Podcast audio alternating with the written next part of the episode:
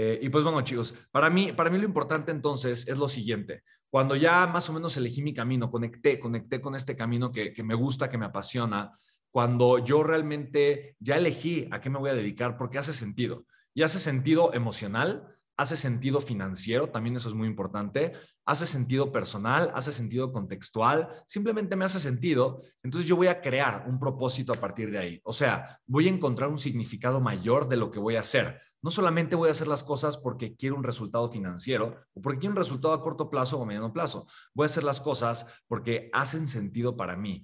Y de verdad, yo siempre te voy a invitar a que conectes con lo que hace sentido, lo que hace sentido en un plano mayor, lo que hace sentido emocionalmente, lo que hace sentido financieramente, que es muy importante.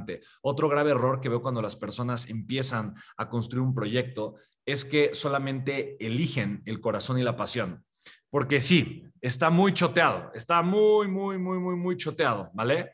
Eh, el que de alguna forma eh, te dicen, tienes que solamente hacer lo que te apasiona. Y eso puede generarte confusión. ¿Qué significa solamente hacer lo que te apasiona? Solamente hacer lo que te apasiona significa significa lo siguiente, significa que si yo únicamente, únicamente tomo o agarro el proyecto que más me gusta y solamente lo agarro porque me gusta, pero no tengo la capacidad de observar o de ver más allá, muy probablemente me voy a equivocar y muy probablemente puedo estar eligiendo algo que sí, me gusta mucho, pero que no es rentable. ¿Sí me explico?